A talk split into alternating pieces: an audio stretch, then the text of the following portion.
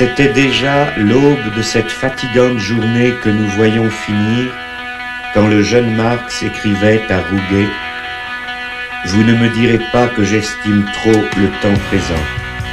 Et si pourtant je n'en désespère pas, ce n'est qu'en raison de sa propre situation désespérée qui me remplit d'espoir. Immer dienstags um 12 Uhr. Schwer gelesen?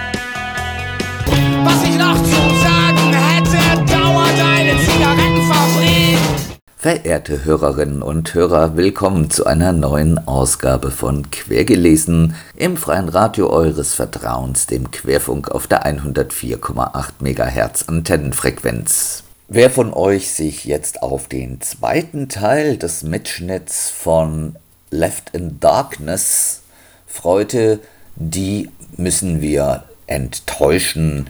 Der zweite Teil dieser Diskussionsveranstaltung wird erst nächste Woche ausgestrahlt. Heute haben wir einen Vortrag für euch, den Peter Bierl gehalten hat in seiner Eigenschaft als Mitautor des Buches Das Klima des Kapitals gesellschaftliche Naturverhältnisse und Ökonomiekritik. Dieses Buch ist 2022 im Verlag Dietz Berlin herausgekommen der Vortrag wird so ziemlich die gesamte Sendezeit einnehmen. Wir hoffen, dass er euch interessieren wird. Einer der Gründe, auf diesen Vortrag zurückzugreifen, ist natürlich auch, dass in Hamburg bei Kampnagel durch eine Antisemitin Samsam Ibrahim das Thema ökologische Zerstörung Fragen der Lebensgrundlage der Menschheit und globaler Süden antisemitisch rekuperiert wurde. Mit Peter Bierls Vortrag hoffen wir, das Thema materialistisch anzugehen. Viel Spaß beim Hören, verehrte Hörerinnen und Hörer.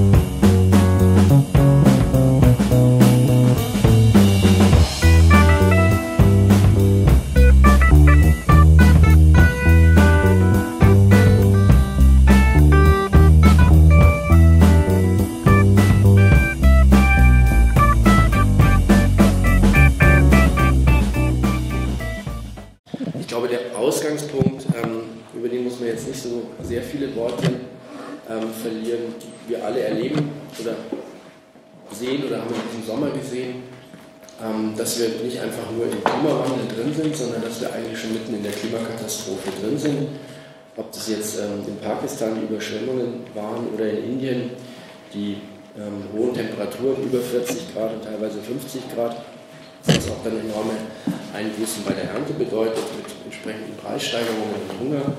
Ähm, noch näher, okay. Ähm, gleichfalls in, in, Indien und in, in, China auch mit einer sehr schlimmen Hitze- und Dürrewelle und hohen Temperaturen die Waldbrände in verschiedenen Teilen der Welt, aber auch bei uns in Sachsen und Brandenburg. Also die Sache ist, glaube ich, einigermaßen klar. Und selbst so bürgerliche ähm, Klimaforscher wie der Hans-Joachim Schellenhuber haben schon vor einigen Jahren davon gesprochen, dass eine Heißzeit droht, die die menschliche Zivilisation, so wie wir sie bisher kennen, zerstören wird. Ähm, ich würde jetzt versuchen, erstmal noch mal ganz kurz auf den, den aktuellen Stand der bürgerlichen Wissenschaft eingehen zum Thema Klimawandel und dann ein paar verlieren über die Ursachen von Umweltzerstörung. Ich meine, der Klimawandel ähm, steht immer so ein bisschen im Vordergrund, aber wir sollten schon auf dem Schirm haben, dass es auch andere Aspekte gibt von Umweltzerstörung, ähm, die genauso wichtig auch sind. Dann würde ich ähm, ein bisschen was sagen zum Thema Green New Deal, also zur grünen Modernisierung von Kapitalismus und ähm, warum das nicht wirklich zielführend ist. Und am Ende noch ähm, zum Thema Perspektiven kommen. Ich kann vieles natürlich nur anreißen in so einem Vortrag. Ähm, ich hoffe, dass wir auch noch ein bisschen Zeit für die Diskussion hinterher haben, weil das scheint mir auch immer das, mit das Wichtigste zu sein, in solchen Veranstaltungen miteinander ins Gespräch zu kommen. Ich werde mich bemühen, ähm, zu gendern, aber das fällt mir ein bisschen schwer. Ähm, zum einen, weil ich immer so ein bisschen aufgeregt bin bei solchen Vorträgen und dann durcheinander kommt. Zum anderen aber auch, weil ich es nicht so ganz einfach finde, manchmal wird durch dieses Gendern auch Ungleichheit unsichtbar. Also wenn die Gruppe tatsächlich ähm, dominant aus Männern besteht und man gendert, dann, dann, spiegelt man eine Gleichheit vor, die tatsächlich so nicht existiert. Also da bin ich mir auch immer so ein bisschen unsicher, wie man, wie man da am sinnvollsten verfährt. Ähm, auch ansonsten versuche ich es so einfach wie möglich zu halten. Also ich spreche dann vom globalen Norden und vom globalen Süden, obwohl das tatsächlich ja etwas differenzierter sein sollte ähm, und sich da die, die Gewohnheiten ja auch ändern. Früher hat man bei den linken Kreisen immer vom Trikont gesprochen ähm, oder der Begriff Dritte Welt, jetzt eben globaler Süden. Also ähm, sehr viele Wissenschaftlerinnen und Wissenschaftler und wir sollten uns als Linke immer vor Augen halten, dass die meisten dieser WissenschaftlerInnen bürgerliche WissenschaftlerInnen sind, keine Linksradikalen. Ähm, gehen davon aus, dass sich das Klima bis 2100 um etwa 3 bis 5 Grad erhöhen wird, weil die CO2-Emissionen allen Ankündigungen zum Trotz auf globaler Ebene immer weiter ansteigen. Die prominenteste Quelle für solche Warnungen ist der Bericht des Weltklimarates aus dem vergangenen Jahr. Da gab es fünf Szenarien über die weitere Entwicklung. Ähm, also selbst in den beiden optimistischsten Szenarien wird die 1,5 Grad Marke überschritten. Ähm, ich will mich jetzt fokussieren auf das vierte Szenario, das die wahrscheinliche Entwicklung beschreibt und ähm, das eben davon ausgeht, die CO2-Emissionen steigen weiter, die Durchschnittstemperatur wird um ja, etwa 3,6 Grad bis 2100 steigen, wobei die Schätzungen da zwischen 2,8 und 4,6 Grad, also das ist eine ziemlich große Bandbreite, ähm, steigen und mit allen verheerenden Folgen, die es ähm, haben wird, nämlich dass weite Teile der Erde innerhalb von Jahrzehnten unbewohnbar werden, insbesondere zahlreiche Megacities. Das heißt, die Existenzgrundlage von Milliarden von Menschen, insbesondere im globalen Süden, ähm, ist damit oder entfällt damit oder wird damit zerstört. Das ist ein Prozess, der mehr oder weniger darauf hinausläuft, einen Teil der armen Bevölkerung dieses Planeten auszulöschen. Wir können uns glaube ich, vorstellen, wie dieses Massensterben ablaufen wird, mit Millionen von Hungertoten und Geflüchteten und Flüchtenden, ähm, mit Krieg und Bürgerkrieg, mit autoritären bis faschistischen Entwicklungen, mit Diktaturen, Warlords, Todesschwadronen, Gangs und Milizen, die herrschen. Die Staaten des globalen Nordens werden sich noch stärker gegen Flüchtende abschirmen. Und diese Entwicklung wird sich in den einzelnen Ländern auf rassistische, nationalistische und fundamentalistische Bewegungen stützen können, wie sie sich hierzulande schon bei Pegida in der Querdenkerei austoben. Ähm, zu diesem ganzen Komplex der Umweltzerstörung, ich sage das immer deswegen, weil es manchmal so aussieht, als sei das Thema erst mit Fridays for Future vor ein paar Jahren ähm, überhaupt ähm, so richtig öffentlich angekommen. Die ist natürlich überhaupt nicht so diese Umweltdebatte ähm, ist inzwischen fast 60 Jahre alt. Vor 60 Jahren ist dieses Buch von Rachel Carson, Silent Spring, ähm, erschienen, wo es hauptsächlich um das Artensterben und durch ähm, den Einsatz von, von Giften, DDT, war damals ein wichtiges Thema. Das ist so, das der, so der Markstein, der gilt so, in der, ähm, gilt so als eines der Werke, das die Umweltbewegung mit ausgelöst hat. Ähm, dann hatten wir noch diesen, diesen berühmten Bericht des Club of Rhodes 1973 über die Grenzen des Wachstums. Also das heißt, Warnungen, ähm, Hinweise gibt es seit Jahrzehnten und ähm, entsprechend auch Umweltbewegungen weltweit. Es ist auch nicht so, dass, dass da keine Reaktion von Seiten der Staaten des Kapitals gegeben hätte. Die ganzen internationalen Konferenzen, die internationalen Abkommen, Stichwort Pariser Klimagipfel von 2015, ähm, auch das eine oder andere, was tatsächlich erreicht wurde, etwa dass dieses ähm, Insektengift DDT dann in den frühen 70er Jahren tatsächlich verboten wurde. Ähm, das gleiche gilt für den Einsatz von FCKWs, der durch das Abkommen von Montreal 1987 beschränkt wurde, um das Ozonloch wieder zu schließen. Ähm, es sind neue Branchen entstanden, Solar- und Windenergie, das Elektroauto. Oh, danke. Die äh, Energie wird wesentlich effizienter genutzt, sodass der Einsatz von Energie pro Gütereinheit sinkt Auch der Ausstoß von CO2 ist in etlichen Staaten zurückgegangen, unter anderem auch in Deutschland, ähm, was teilweise mit Prozessen der Deindustrialisierung zu tun hat, teilweise aber auch mit Verlagerung von Produktion, insbesondere in sogenannte Schwellenländer, ähm, die sich industrialisieren, das ist in erster Linie Indien und China. Ähm, das heißt, worauf ich raus will, ist, dass diese Warnungen durchaus Effekte hatten. Die sind nicht vollkommen verpufft.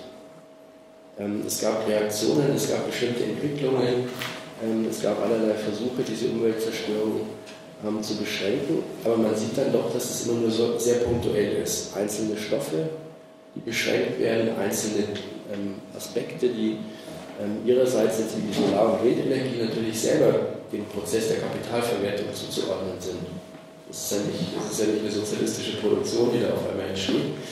Das heißt, solange das im Rahmen von Kapitalverwertung möglich ist, gibt es also durchaus Veränderungen. Und ein ganz wichtiger Punkt ist auch dieses, ähm, diese, diese Energieeffizienz, die ja auch sinnvoll ist. Auch die liegt durchaus im, in der Logik des Kapitals, nämlich die Produktionskosten zu senken. Das Problem ist nur, dass insgesamt ähm, die Ökonomie weiter wächst, das heißt Produktion und Verbrauch steigen und damit der Verbrauch von Energie, Rohstoffen und Flächen. Das ist das, was in der Diskussion immer unter dem Begriff Rebound-Effekt diskutiert wird. Also äh, weniger Verbrauch pro Gütereinheit, aber der Gesamtverbrauch wächst. Ähm, und damit auch jetzt im Bereich des CO2-Ausstoßes, ähm, dass der Gesamtausstoß immer weiter steigt. Jetzt nochmal zurück, weil ich das vorhin auch schon gesagt hatte, es geht eben nicht nur um den Klimawandel, auch wenn es ähm, so als wahrscheinlich gravierendstes Problem immer im Vordergrund steht, durchaus zu Recht. Ähm, aber auch die Vergiftung von Luft, Wasser und Boden, die Erosion fruchtbaren Bodens durch die kapitalistische Form der Landwirtschaft, das Artensterben, die Zerstörung von Flora und Fauna der Meere. Ähm, alles das sind so ähm, Entwicklungen, die die Ökonische, in der wir Menschen gedeihen, existenziell bedroht. Ihr kennt wahrscheinlich alle den Begriff der Kipppunkte, also diese Vorstellung, dass, es, dass bestimmte Entwicklungen, wenn sie eine bestimmte Schwelle erreicht haben oder überschritten haben, dann auch nicht mehr rückgängig zu machen sind. Zum einen und zum anderen, dass sie dann weitere Entwicklungen auslösen, die so auch nicht mehr kontrollierbar sind.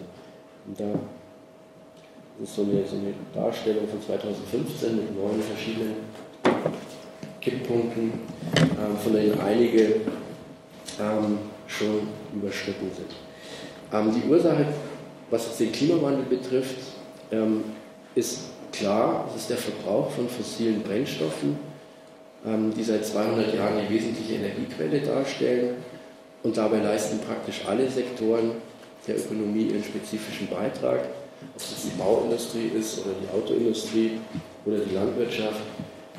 Ähm, auf der einen Seite, auf der anderen Seite wenn man sich das genauer anschaut, da gibt es sehr große Unterschiede, welche Gruppen von Menschen, welche Sektoren ähm, wie zum, zur Umweltzerstörung beitragen.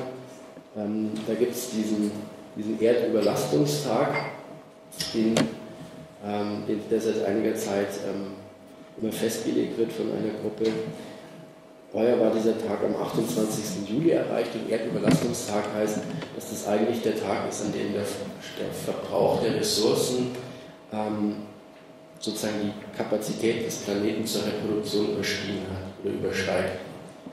Ähm, dieser Tag war heuer am 28. Juli erreicht und der Gesamtverbrauch bis zum Jahresende wird etwa der Kapazität von 1,75 Planeten entsprechen. Das heißt, wir haben insgesamt auf diesem Planeten global betrachtet einen viel zu hohen Verbrauch.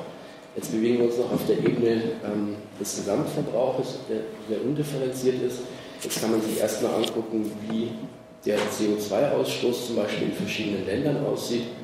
Ähm, da gibt es zum einen diese ähm, weltweite Zahl von 2019 4,39 ähm, ähm, Tonnen pro Kopf. Und da sieht man dann schon in den, äh, in den OECD-Staaten, also den, den ähm, entwickelten kapitalistischen Staaten, ist das wesentlich höher, fast das Doppelte, ähm, während die afrikanischen Staaten noch mit unter einer Tonne pro Kopf dabei sind.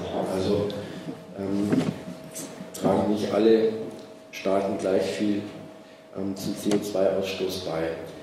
Man kann das jetzt auch nochmal, jetzt müsste man nochmal den, nächsten Schritt sich angucken, wie die, äh, wie, warum die so einen hohen Wert hatten. Ich vermute mal, dass das zum einen, ja, zum einen ist das Land vergleichsweise dünn besiedelt, ähm, hat, zum anderen gibt es halt dort genügend Schichten mit einem relativ hohen Lebensstandard. Ähm, und das, die dritte Quelle dürfte sein, dass halt bei der, bei der Erdölförderung auch sehr viel an Gasen und so freigesetzt wird. Also während zum Beispiel bei, bei Luxemburg, ähm, die auch einen relativ hohen Wert haben, der, ist es in erster Linie der Pro-Kopf-Konsum der, der, ähm, der, der Privatpersonen. Also ihr seht, ähm, dass, die, dass es je nach Land schon sehr, hohen, sehr, großen, sehr große Unterschiede gibt. Also die, die ähm, Republik Kongo mit 0,03 ist ähm, sozusagen der Extremfall auf der, auf der Skala ziemlich weit unten rangieren. Ähm, jetzt haben wir das uns auf Länderebene angeschaut anhand der Zahlen. Jetzt kann man sich das nochmal innerhalb der einzelnen Länder anschauen und da gibt es vom Umweltbundesamt ziemlich regelmäßig Untersuchungen.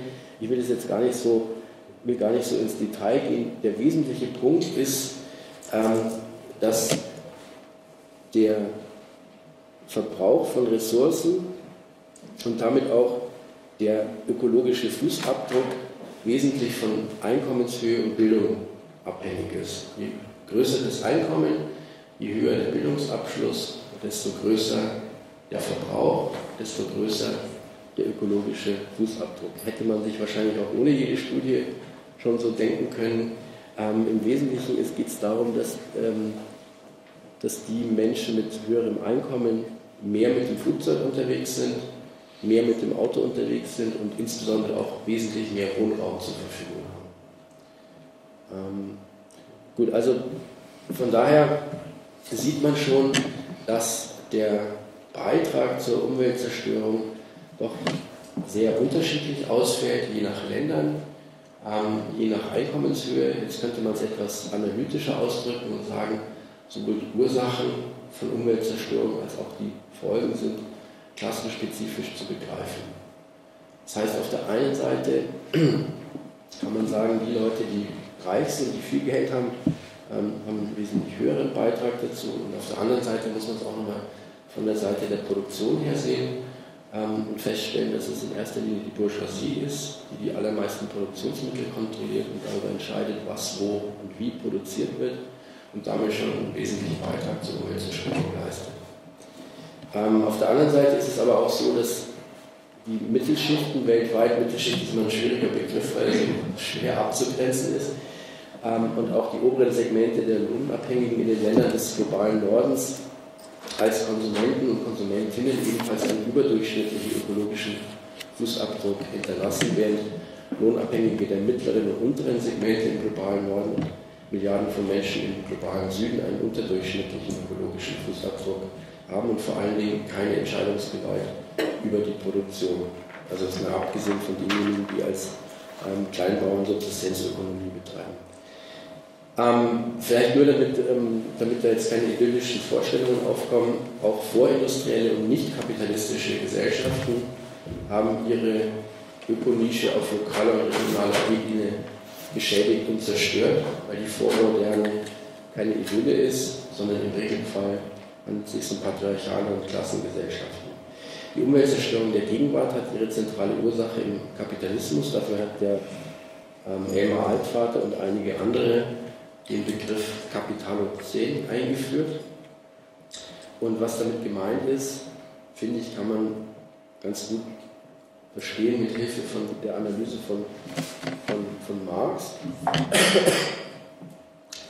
Also wir haben auf der einen Seite ähm, Kapitalverwertung, ähm, das Streben des Kapitals nach dem maximalen Profit, der aber nicht, oder zum größten Teil zumindest nicht, ähm, verkonsumiert wird, sondern reinvestiert wird, also Kapitalakkumulation. Und auf der anderen Seite ist dieser Prozess der Verwertung damit verbunden, dass stofflich immer mehr Fläche, Energie und Ressourcen verbraucht werden. Und bei Marx taucht es im. Oh, Entschuldigung. Im Kapital ähm, taucht es, äh, findet sich diese Formel. Was heißt überhaupt Kapitalismus? Was heißt überhaupt Kapitalverwertung? Und der Ausgangspunkt ist zunächst mal die Feststellung, wer viel Geld besitzt, wer reich ist, ist noch nicht automatisch Kapitalist. Geld wird Kapital erst, wenn, äh, Kapital wird Geld erst, wenn es von jemandem benutzt wird, um auf eine bestimmte Art und Weise mehr Geld zu verdienen. Das heißt, der Geldbesitzer muss Maschinen, Rohstoffe und Arbeitskräfte kaufen, die Güter oder Dienstleistungen herstellen und er muss diese am Ende auch verkaufen können. Das ist ein Prozess, den Marx in dieser Formel zusammengefasst hat, die ihr hinter mir seht. Also G, Geld, eingesetzt als Kapital, um bestimmte Waren zu kaufen, nämlich in dem Fall Produktionsmittel und Arbeitskräfte, die zusammenzubringen, ähm, die Produktion zu starten und hinterher eine bestimmte Menge an Waren herzustellen. Das können jetzt sowohl Güter als auch Dienstleistungen sein. Ob das jetzt Schweinehälften, Autos oder ähm, Software ist, äh, spielt dafür keine Rolle. Und am Ende, wenn diese Waren tatsächlich Käufer und Käuferinnen auf dem Markt finden, dann sollte idealerweise aus der Perspektive des Kapitalisten der Geldbetrag, der hinterher rauskommt, größer sein als der, der vorher in diesen Prozess ähm, investiert wurde.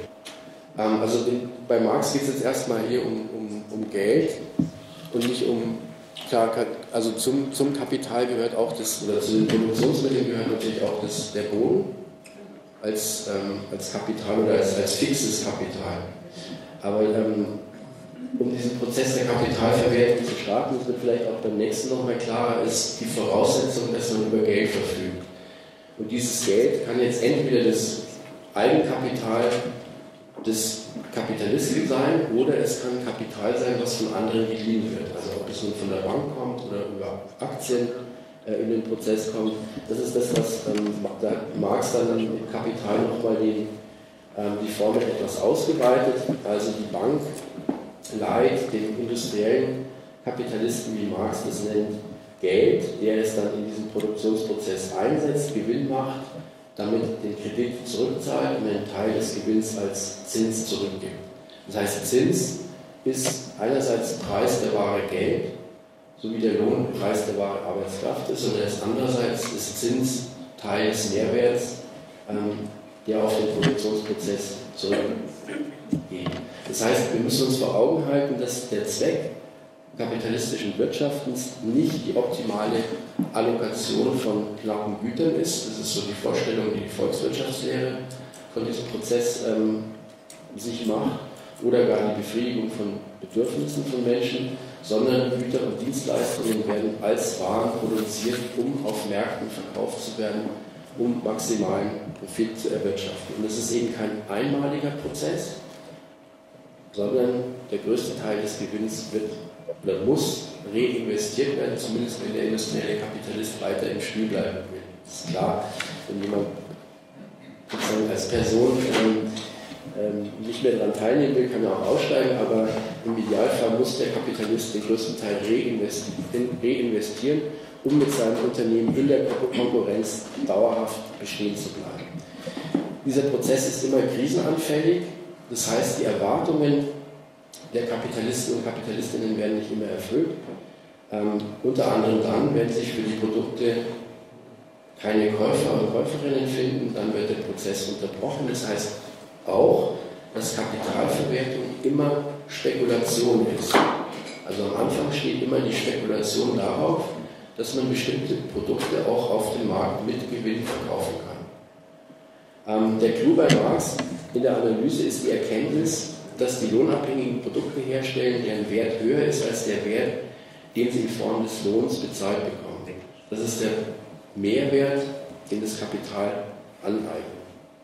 Ähm, der, der, wesentliche Punkt bei Marx ist ähm, die Vorstellung, dass die lohnabhängigen Produkte herstellen, ähm, deren Wert höher ist als der Wert, den sie in Form des Lohnes bezahlt bekommen. Also die, die Aus, der Ausgangspunkt ist, dass Marx sagt, ähm, der Lohn entspricht im Prinzip dem, was zur Reproduktion der wahren Arbeitskraft, also der Reproduktion dieser Menschen, die arbeiten, notwendig ist. aber sie produzieren während der Arbeitszeit einen höheren Wert. Und man kann das sich veranschaulichen, wenn man einen Schritt zurückgeht in der Geschichte und sich überlegt, dass im Mittelalter ähm, die Bauern auf ihrem Feld arbeiten und dann entweder noch unentgeltlich auf dem Feld eines Feudalherrn oder dass sie einen Teil ihrer Ernte abgeben. Da wird ja sehr klar und deutlich, dass sie eine Arbeit leisten, für die sie eigentlich nicht entlohnt werden. Also da ist die Ausbeutung, zumindest für uns heute, sehr klar und deutlich.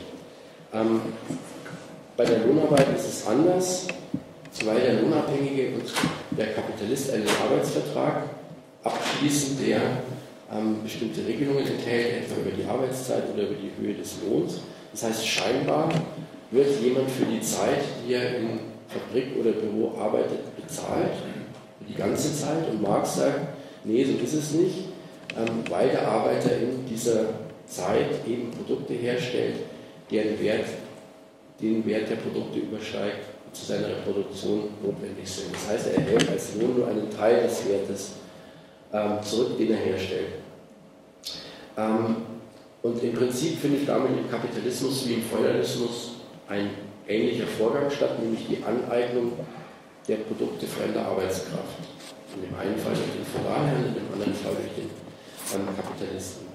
Ähm, während in der europäischen Feudalgesellschaft alle aufgrund ihrer Geburt verschiedene Rechte und Pflichten haben und die leibeigenen Bauern umsonst für ihre Herren arbeiten, stehen sich in der bürgerlichen Gesellschaft die Menschen als freie und gleiche Rechtssubjekte gegenüber. Das heißt, die unterschiedlichen sozialen Verhältnisse werden erstmal ausgeblendet und das macht Ausbeutung tendenziell unsichtbar.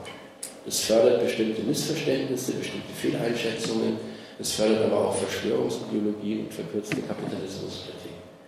Ähm, also von dieser falschen Kapitalismuskritik oder verkürzten Kapitalismuskritik, wie sie manchmal genannt wird, ein bisschen schwieriger Begriff, weil es so tut, als müsste man es nur verlängern und dann wird es richtig. Ähm, das begegnet uns wahrscheinlich in der politischen Praxis relativ häufig. Ähm, ich will es jetzt mal so reduzieren. Im Wesentlichen ignorieren verkürzte Ansätze, dass der Gewinn seine Grundlage im Produktionsprozess hat, in der Lohnarbeit, ähm, dass dort die Ausbeutung der großen Mehrheit der Menschen, zumindest in äh, entwickelten kapitalistischen Staaten, stattfindet. Stattdessen werden bei verkürzten Analysen einzelne Aspekte hervorgehoben, gerne aus dem Kontext gerissen ähm, vorzugsweise handelt es sich um Phänomene aus dem Bereich der Finanzen, also da geht es dann um die Banken, um die Börse, um die Zinsen. Ähm, es geht um scheinbar moralisches Fehlverhalten, Gier, Skrupellosigkeit sind so Begriffe, die dann immer fallen, oder kriminelle Verhaltensweisen. Das heißt jetzt nicht, dass es keine kriminellen Verhaltensweisen ähm, von Kapitalistinnen und Kapitalisten gibt, aber ähm, das ist jetzt strukturell nicht das, worauf es ankommt. Weit verbreitet ist auch die Vorstellung, Kapitalismus und Marktwirtschaft seien zwei verschiedene Wirtschaftsformen. Also Sarah Wagenknecht ist da so ein Paradebeispiel. Kapitalismus schlecht, Marktwirtschaft gut. Eine, also Kapitalismus wird dann im Regelfall gleichgesetzt mit Monopolen und Kartellen, mit dem Agieren von Banken und Börsen und der Finanzsphäre oder mit der Globalisierung oder mit multinationalen Konzernen und demgegenüber wird die Marktwirtschaft als etwas Positives dargestellt. Die Marktwirtschaft als so eine Art idyllische Variante, überschaubar, ähm, wo fleißige Menschen arbeiten, wo es nachhaltig und ökologisch und sozial und fair zugeht. Ähm, es gibt auch noch die andere Vorstellung von zwei Paralleluniversen, nämlich auf der einen Seite der böse Finanzkapitalismus, der Raubtierkapitalismus, der Casino-Kapitalismus, der Turbokapitalismus. Also ich habe das Gefühl, wann immer ähm, an den Begriff Kapitalismus noch sowas drangehängt wird, dann ist man schon auf der schiefen Ebene, weil man eigentlich nicht über Kapitalismus reden will, sondern über bestimmte Auswüchse. Ähm, und auf der anderen Seite eben die sogenannte Realwirtschaft, in der vermeintlich die schönen Dinge des Lebens für uns alle hergestellt wird, werden und äh, sodass wir eigentlich in der idealen Welt leben würden, gäbe es nicht irgendwelche Heuschrecken, irgendwelche Zocker, irgendwelche Spekulanten. Ähm, das sind alles Sichtweisen. Der wesentliche Punkt bei diesen verkürzten ähm, Vorstellungen von Kapitalismus ist, dass die tatsächlichen Strukturen von kapitalistischer Ökonomie, nämlich die Produktion von Gütern als Waren unter Konkurrenzbedingungen, die auf Märkten verkauft werden müssen, die Lohnarbeit ähm, und auch die Lohnarbeit und Konkurrenz eben nicht in Frage gestellt werden. Und das ist eine Sichtweise, die in Deutschland ähm, historisch auftaucht, etwa in den 1870er Jahren in der Folge des sogenannten Gründerkrachs. Das ist eine Weltwirtschaftskrise, die in Deutschland als Gründerkrach in die Geschichte eingegangen ist. Und in diesem Kontext ähm, treten eine ganze Reihe von Autoren auf, von Journalisten, die damals sehr populär waren und die so dieses Bild geformt haben. Eigentlich ähm, läuft das ganz gut mit der Wirtschaft. Das Problem ist, ähm, sind die Banken, ähm, ist die Börse und sind Juden. Der Begriff Antisemitismus wird in den 1870er Jahren geprägt. Ähm, auch das, das, Bild der sogenannten Goldenen Internationale, also als, als Begriff für eine jüdische Weltverschwörung, die die Wirtschaft kontrolliert. Und auch diese Vorstellung Marktwirtschaft und Kapitalismus seien eigentlich zwei verschiedene ähm, Phänomene oder zwei Formen von Wirtschaft, die, die, man, die sich voneinander trennen ließen. Diese Vorstellung ist bis heute relativ ähm, verbreitet und beliebt und mit der müssen wir uns, glaube ich, kritisch auseinandersetzen. Dieses Streben nach maximalem Profit ist aber keine Frage von Gier oder Skrupellosigkeit, sondern ist struktureller Zwang. Wer am Markt bestehen will, muss wachsen oder weichen. Jedes Unternehmen muss, muss in dieser Logik maximalen Gewinn machen, um zu überleben, um Marktanteile zu halten oder möglichst Marktanteile noch auszubauen. Die Gewinne müssen reinvestiert werden, um das Geschäft zu vergrößern um die Produktivität zu verbessern, also die Kosten pro Wareneinheit zu senken. Bei Strafe des Untergangs kann sich kein Kapitalist diesem Mechanismus entziehen, schreibt Marx. Und das, diese Ausweitung, dieser permanente Prozess der Kapitalverwertung ist nur möglich, zum einen durch Ausbeutung menschlicher Arbeitskraft, der Lohnarbeit und durch Ausbeutung der Natur, also Umweltzerstörung. Und deswegen bin ich der Meinung, auch wenn ähm, Marx jetzt nicht der erste ähm, große Umweltschützer oder der erste große Klimaschützer ist, ähm, es gibt jede Menge Bemerkungen von Marx über Umweltzerstörung aufgrund kapitalistischen Wirtschaftens, vor allen Dingen im Bereich der Landwirtschaft. Aber der wesentliche Punkt ist meiner Meinung nach, dass er mit seiner Kapitalanalyse uns ähm, ein Werkzeug an die Hand gibt, um zu verstehen, ähm, warum und wieso Kapitalverwertung mit Umweltzerstörung verbunden ist und warum aus, also vor diesem Hintergrund auch alle Versuche ähm, von Reformpolitik jetzt nicht völlig unmöglich sind. Es ist nicht so, dass man nicht das eine oder andere erreichen kann, aber es gibt eine Grenze. Ich gehe darauf noch mal, gleich nochmal ein. ich möchte noch einen weiteren Begriff einführen, der mir wichtig scheint, nämlich ähm, den Begriff des ideellen Gesamtkapitalisten. Das ist ein Begriff, den Friedrich Engels geprägt hat und gemeint ist im Wesentlichen dass funktionierende Staaten, Staaten mit funktionierender Kapitalverwertung, dass dort der Staat bzw. die Regierungen oder die Politiker nicht als Marionetten von einzelnen Unternehmen fungieren, wie es rechte Querdenker und Linksnationalisten gerne behaupten, sondern Staaten mit gelingender Kapitalverwertung müssen sich bemühen, deren Grundlagen langfristig zu erhalten. Das heißt, sie müssen bestimmte Leistungen erbringen, die für das Kapital mindestens hilfreich, wenn nicht gar notwendig, aber nicht lukrativ sind, um sie selber auszuüben. Ähm, in sogenannten Failed States funktioniert die Kapitalverwertung meistens mehr schlecht als recht. Wir haben dann eher den Übergang in Formen von Raubökonomie. Zu diesen Aufgaben des Staates gehört zum einen das private Eigentum an Produktionsmitteln zu garantieren, auch die Einhaltung von Verträgen, also ein funktionierendes Justizsystem aufzubauen, die private Aneignung von Gewinnen zu garantieren. Dafür ist auch der staatliche Gewaltapparat, das Gewaltmonopol notwendig, Staaten unterhalten Polizei, Geheimdienste und Militär, um die Herrschaft im Inneren notfalls mit Gewalt zu sichern und nach außen als Mittel in der Staatenkonkurrenz. Das heißt, Krieg als Fortsetzung von Politik oder anderen Mitteln ist nie ausgeschlossen. Staaten müssen eine umfangreiche Infrastruktur bereitstellen in Form von Verkehrswegen, Kommunikation, Bildung und Forschung. Sie betreiben gezielte Wirtschaftspolitik, um bestimmte Sektoren des eigenen nationalen Kapitals zu fördern, um in der internationalen Konkurrenz der Kapitale wie der Staaten zu bestehen. Aktuell zum Beispiel die Halbleiterproduktion als Schlüsseltechnologie, als ähm, Bereich, wo Forschung und Entwicklung von, sei es jetzt den USA oder der Europäischen Union oder China, staatlicherseits gefördert wird. Das gehört mit zu den Aufgaben eines Staates als ideellen Gesamtkapitalisten. Welche Strategie die jeweiligen Staaten wählen, ist unterschiedlich und wechselhaft. Siehe Corona, das ist abhängig von den Möglichkeiten, über die Staaten verfügen. Ähm, das heißt auch natürlich abhängig von dem Stand der kapitalistischen Entwicklung in den einzelnen Staaten, aber auch von den inneren politischen Kräfteverhältnissen. Worauf ich hinaus will, ist, es gibt keinen Masterplan, nach, nachdem der ideelle Gesamtkapitalist ähm, agiert, sondern die jeweilige politische Linie ist durchaus, kann durchaus widersprüchlich ausfallen und ergibt sich auch aus der Konkurrenz von verschiedenen politischen Akteuren und ökonomischen Gruppen. Politik basiert wie Kapitalverwertung auf der Erwartung, mit der eigenen Strategie Erfolg zu haben. Aber eine Garantie gibt es dafür nicht. Staaten agieren so und müssen so agieren, weil ihre eigene materielle Existenz von gelingender Kapitalverwertung abhängig ist. Ganz schlicht durch die Höhe der Steuereinnahmen. Der maximale Profit des eigenen nationalen Kapitals auf dem Weltmarkt, also in der internationalen ökonomischen Konkurrenz, sichert die materielle Basis für Macht und Einfluss des jeweiligen Staates in der Staatenkonkurrenz. Aus dem Grund ist es für einen erfolgreichen ideellen Gesamtkapitalisten gerade nicht sinnvoll, sich in, der, in die Abhängigkeit von einzelnen Kapitalen zu begeben. Das ist eher ein Ausdruck von Schwäche.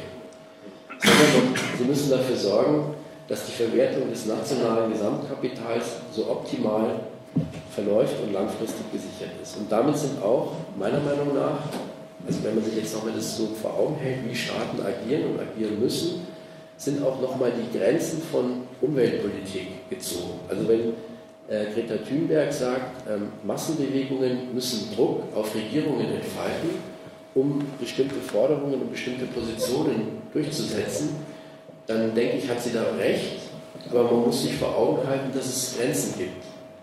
Also das ist nicht beliebig. Das die eine oder andere, das wäre jetzt so meine Position, da können wir nachher darüber diskutieren. Selbstverständlich gibt es einen enormen Spielraum für Reformen, gegen die gar nichts zu sagen ist.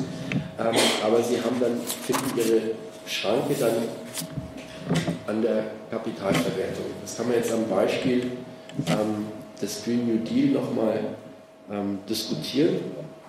Also Staaten können ähm, bestimmte Produktionen einstellen. EDT, FCKW hatten wir vorher schon als Beispiel. Ähm, aber insgesamt einen allgemeinen Umbau und Rückbau der Wirtschaft vorzunehmen, ohne einen massiven Einbruch in der Kapitalverwertung zu riskieren.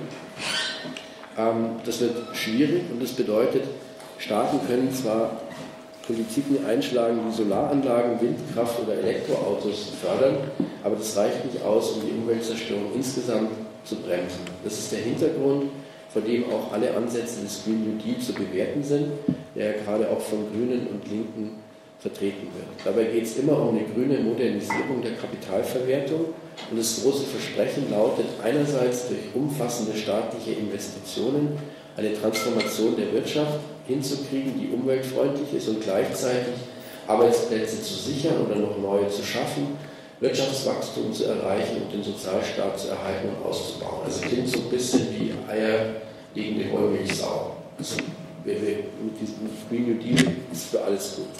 Das Problem ist, ähm, dass es eben nicht umsonst ist, ähm, sondern dass die, diese, dieser New Deal und diese Techniken und Produktionen und Produkte, um die es da geht, ähm, nicht zum Nulltarif zu haben sind. Beispiel ist das Elektroauto. man hat zunächst mal den gleichen Flächenverbrauch, was die Verkehrswege betrifft, was die Stellflächen betrifft, was die Parkplätze betrifft auch die Energie und Rohstoffe, die für die Fertigung der Fahrzeuge ähm, notwendig sind, müssen bedacht werden. Und ähm, sodass am Ende das Ergebnis sein wird, dass der Bedarf an metallischen Rohstoffen enorm wachsen wird. Also da gibt es inzwischen auch eine Reihe von Untersuchungen dazu, ähm, die sagen, dass durch die Elektroautos, aber auch durch Windkraft, vor allen Dingen Windkraftanlagen, die im Meer gebaut werden, also offshore, die, ähm, die der Bedarf an bestimmten Metallen, Lithium, Nickel, Kobalt, Mangan, Graphit und so weiter und so weiter, dass der enorm ansteigen wird. Und der Abbau dieser, dieser ganzen Rohstoffe ähm, ist ökologisch bedenklich, schafft ähm, Probleme, sei es jetzt der, der Wasserverschmutzung, der Wasserverschwendung, der Zerstörung von, von Landschaften, der Vergiftung ähm, von Böden und Trinkwasser. Also von daher eine problematische Angelegenheit. Der Clou daran ist, dass bei einer solchen grünen Modernisierung ähm, die grundlegenden Mechanismen der Kapitalverwertung unangetastet bleiben. Im allerbesten Fall würden sich die Formen der Umweltzerstörung ändern. Viele Staaten des globalen Südens würden weiterhin als Rohstofflieferanten in einer ökonomischen und politischen Abhängigkeit der Staaten des globalen Nordens ähm, verbleiben. Ähm, was das im Einzelfall heißen kann, hat der Elon Musk mal in einem Twitter gepostet. Da ging es um Lithium aus Bolivien und der möglichen Weigerung der damaligen linken Regierung, ähm, das zur Verfügung zu stellen. Und er hat dann getwittert, Zitat, wir werden putschen, gegen wen immer wir wollen, kommen damit klar. Also das ist so, so die Haltung, wenn wir umstellen auf Elektroautos und es verweigert uns jemand die notwendigen Rohstoffe, dann würden wir auch über Leichen gehen. Also da sieht man, dass eigentlich so die Formen von Imperialismus und Neokolonialismus durch diese grüne Modernisierung von Kapitalverwertung auch im Kern nicht angetastet werden würden. Ähm, ich komme zum Schluss. Hm, was könnten jetzt unsere Perspektiven sein? Also zum einen ähm, kann man die, die ökologische Frage und die soziale Frage nicht trennen. Man sollte versuchen, sie nicht gegeneinander auszuspielen. Es ist nach wie vor ein wichtiges Ziel der Linken, den Lebensstandard von Milliarden von Menschen zu heben auf diesem Planeten. Das heißt im Bereich der Ernährung, des Wohnens, der Bildung und der medizinischen Versorgung. Das bedeutet natürlich auch, wenn man das will, dass in diesem Bereich oder für diesen Zweck der Verbrauch von Ressourcen nochmal steigen wird. Auf der anderen Seite muss aber aus ökologischen Gründen ähm, der globale Gesamtverbrauch dramatisch gesenkt werden. Und das ist so erstmal ein, ähm, ein Interessenkonflikt. Und ähm, linke Politik muss damit umgehen, meiner Meinung nach, diesen Interessenkonflikt und dieses schwierige Abwägen ähm, dann auszuhalten und dafür Lösungen vorzuschlagen. Und es liegt, so wie diese, dieser Planet, wie die Gesellschaft, auch Gesellschaften auf diesem Planeten strukturiert sind, ist es eben verbunden mit dem, äh, mit dem Thema der, der globalen Klimagerechtigkeit, mit, mit der, der, Frage des Neokolonialismus und des Imperialismus. Das heißt, ähm, in sehr vielen Ländern des globalen Südens muss es nach wie vor Wirtschaftswachstum geben. Also selbst, selbst wenn wir den Kapitalismus überwinden würden, ähm, wäre klar, dass in den Ländern des globalen Südens ähm, es aus einer linken Perspektive und um diese Steigerung des Lebensstandards zu erreichen, es nach wie vor Wirtschaftswachstum geben muss. Auf der anderen Seite ähm, ist damit verbunden, dass es in den Ländern des globalen Nordens ein Schrumpfen geben muss. Das macht es jetzt für uns im globalen Norden nicht gerade angenehmer. Ähm, unter kapitalistischen Bedingungen sind meiner Meinung nach diese beiden Ziele so nicht ähm, zu verwirklichen. Die sogenannte Postwachstumsökonomie gibt es unter kapitalistischen Bedingungen nur als Folge ökonomischer Krisen, von Katastrophen oder von Kriegen. Ähm, das bedeutet eigentlich ein Programm der Massenverarmung, die über das Niveau des Normalbetriebes hinausgeht, die wir erleben. Darum denke ich, dass im Kern eine, ein Bruch mit, mit dem Kapitalismus, mit Kapitalverwertung notwendig ist, um diese beiden Ziele ähm, zu erreichen. Das beinhaltet am Ende, dass Produktionsmittel in gesellschaftliches Eigentum überführt werden. Dann könnte ein Umbau einzelner Sektoren so ein Rückbau, etwa in der Autoindustrie, in der chemischen Industrie, ähm, begonnen werden und manche Sparten, Rüstungsindustrie, Atomkraft aufgelöst werden. In einer solchen Gesellschaft würden Menschen gemeinsam entscheiden können, was, wo und wie produziert wird.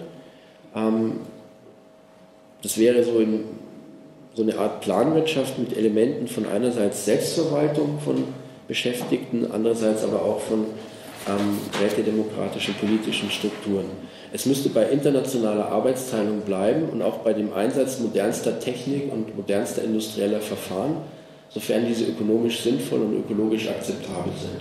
Also alle diese Vorstellungen, die so seit den 70er Jahren unter diesem Slogan Small is Beautiful ähm, kursieren. Also man geht dann zurück auf eine möglichst lokale und regionale bis hin zu fast autarken Formen von Produktion auf einer handwerklich-agrarischen Grundlage. Es gibt diese, wie heißen die nochmal, Initiative Ökosozialismus und den Saral Saka, der ja auch sehr viel äh, publiziert hat und in vielen äh, oft auftaucht.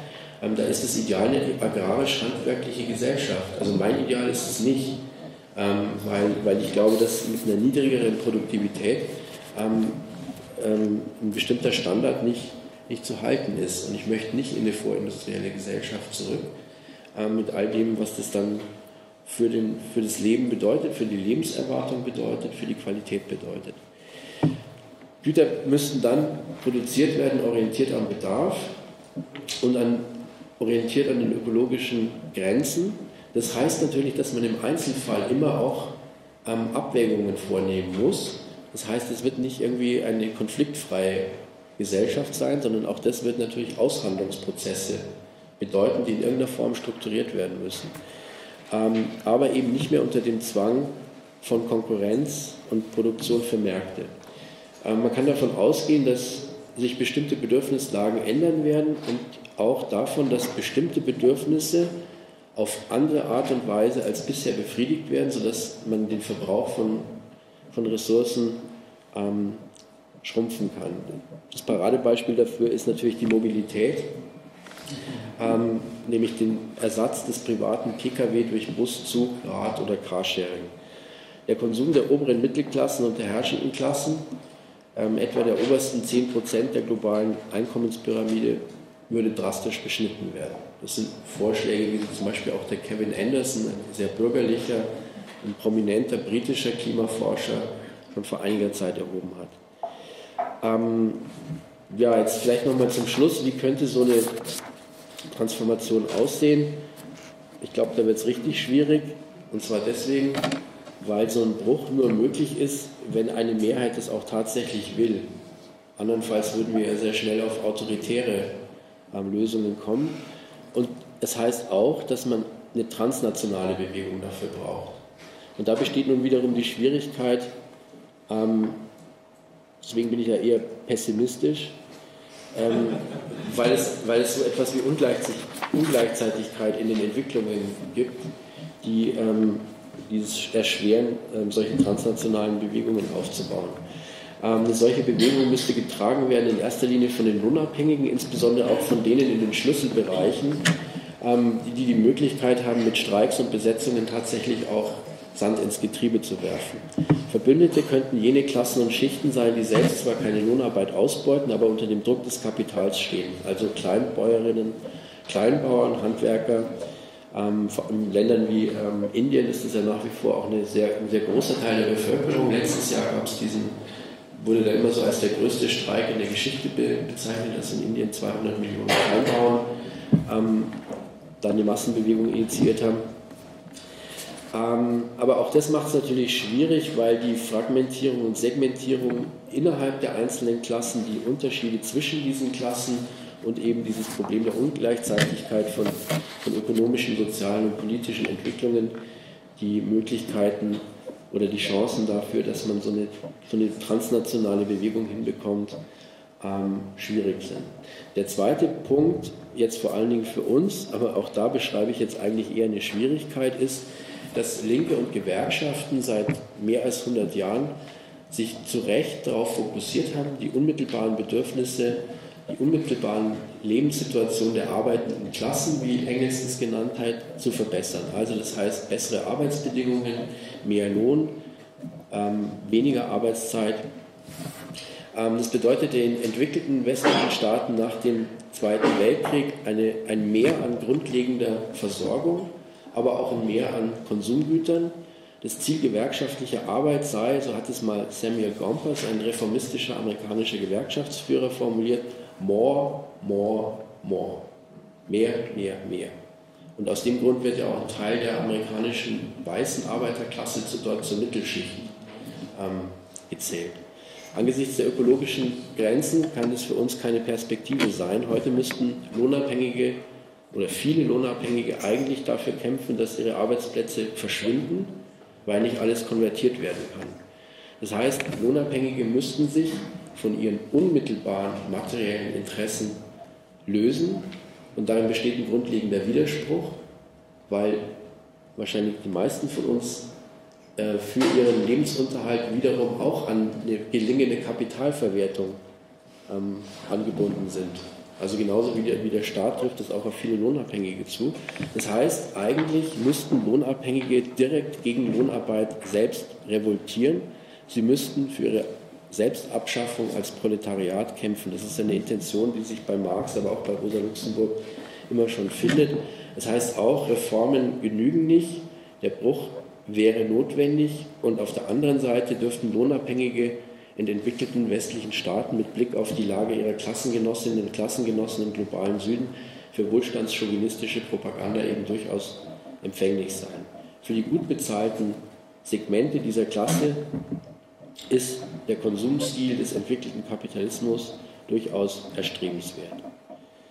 Und daraus resultiert für uns als Linke im globalen Norden eben das Problem, wie können wir massenwirksam sein. Wir können davon ausgehen, dass die materiell gestützte ideologisch-kulturelle Hegemonie der bürgerlichen Herrschaft sich vermutlich infolge der absehbaren Krisen und Katastrophen auflösen wird oder zumindest abschwächen wird.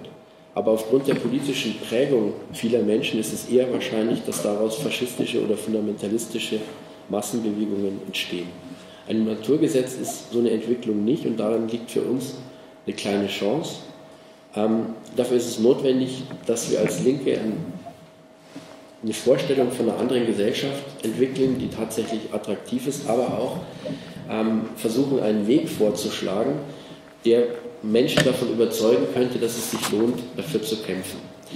Was das Ziel anlangt, müssen wir uns von der liberalen Ideologie freimachen, die den Menschen auf einen Homo economicus reduziert. Lohnabhängige wollen selbstverständlich eine gesicherte Existenz und ein materielles Auskommen, aber nicht automatisch immer mehr Konsumgüter. Und deshalb kann unsere Perspektive heißen, ein besseres Leben für alle, materiell sorgenfrei, frei von Existenzängsten, mit deutlich weniger Lohn, also deutlich weniger notwendiger Arbeit, ein Leben in Muße, frei für die Entfaltung der eigenen individuellen Fähigkeiten und der Möglichkeit, bei allen wichtigen Entscheidungen tatsächlich mitentscheiden zu können, nicht mitentscheiden zu müssen. Das heißt, tatsächlich erst so etwas wie Demokratie ähm, zu erreichen. Also das, denke ich, wäre so eine, wäre vielleicht so eine Perspektive oder Vorstellung von einer anderen Gesellschaft, die notwendig ist. Und auf der anderen Seite die Frage, wie oder wie sollte man agieren? Ich glaube, ähm, wichtig ist es, dass wir als Linke so ein bisschen aus der Bubble rauskommen und aus, an, zwei, an zwei Orten ansetzen. Das eine, die, jetzt, das ist jetzt beides nicht so sonderlich originell, weil das beides Felder sind, die von Linken immer wieder schon mal bearbeitet worden sind. Also ansetzen an den Widersprüchen und Konflikten einerseits im Betrieb und andererseits im, im Wohnviertel. Im Betrieb geht es einerseits um die materielle Existenz. Da haben wir dann wieder die Problematik, dass man an die Kapitalverwertung angebunden ist. Es geht um Lohn- und Arbeitsbedingungen. Es geht aber auch um die Umweltfrage in Gestalt von Gesundheit und in der Frage der Wirkung von Produktion und Produkten auf die Umwelt. Im Wohnumfeld geht es um die Daseinsversorgung geht es um Wohnen, geht es um Infrastruktur und geht es eben auch um Umweltfragen. Und da wird jetzt beispielsweise dieses Thema Klimaanpassung immer wichtiger. Wie kann man Städte umbauen, dass sie bei einer wesentlich höheren ähm, Durchschnittstemperatur noch einigermaßen lebenswert sind? Ähm, ich denke, es müssten Forderungen aufgestellt werden, die einerseits auf eine unmittelbare Verbesserung von Lebensverhältnissen zielen und die aufgestellt werden nicht nach der Maßgabe, ob sie realistisch sind unter den gegebenen Bedingungen, sondern ob sie notwendig sind. Und auf der anderen Seite diese Forderungen jeweils zu verbinden mit der Perspektive, bestimmte Bereiche der Kapitalverwertung zu entziehen. Ob das jetzt ähm, der Bereich des Wohnens, der Gesundheit, der Trinkwasserversorgung oder des ÖPNV ist, also diese Bereiche komplett als öffentliche Einrichtungen in gesellschaftlichem Eigentum zu organisieren. Also statt so einer ähm, abstrakten Kapitalismuskritik, das sozusagen auf einzelne Bereiche ähm, runterzubrechen. Das heißt, anhand von konkreten Forderungen und Auseinandersetzungen zu vermitteln, dass ein besseres Leben möglich wäre, dem jedoch der Kapitalismus entgegensteht. Da bestünde die Chance in der Auseinandersetzung um solche ähm, Forderungen, Prozesse der Selbstorganisation und der Selbstreflexion ähm, anzustoßen, die zur Emanzipation führen könnten. Hin zu einer Gesellschaft, in der einerseits die Maxime gilt, jede und jeder nach ihren Fähigkeiten und ihren Bedürfnissen und andererseits den Stoffwechselprozess mit der Natur auf eine rationale und nicht destruktive Weise zu regeln.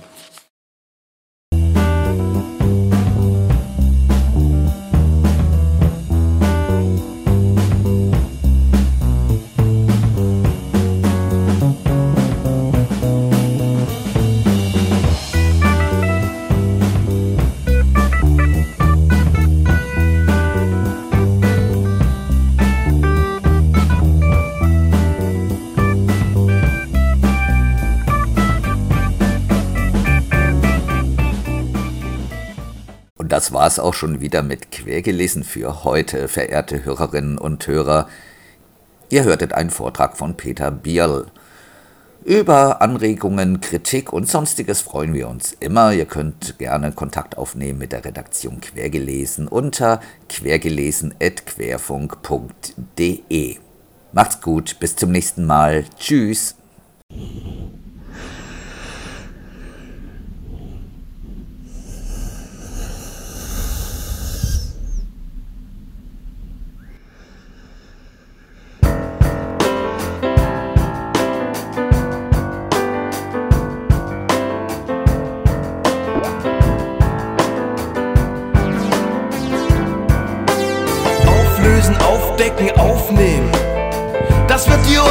Untergeschoben.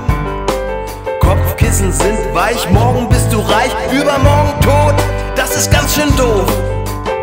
Als Käfer findest du deinen Platz, tief in der Blüte auf der Wiese. Die Katze fängt uns seinen Spatz, legt ihn behutsam in die Nische. Gestern und morgen bist du noch am Zucken, kannst nicht mehr richtig schlafen, willst dich nicht mehr finden und dich abducken, dich selbst auflösen und ganz verschwinden. Oder deinen fetten Wanst auf Level bringen, oder deine spindelnden Ärmchen pimpen. Alles optimieren, auf die sinnlosesten Briefe aller Zeiten warten. Jeden Makel operieren, noch eine Serie klotzen, um irgendwas zu starten. Bist nicht da, weil du viel zu viel sein willst, alles bleibt wie es war, weil es viel zu viel sein will. Und du bist nicht da, weil du viel zu viel sein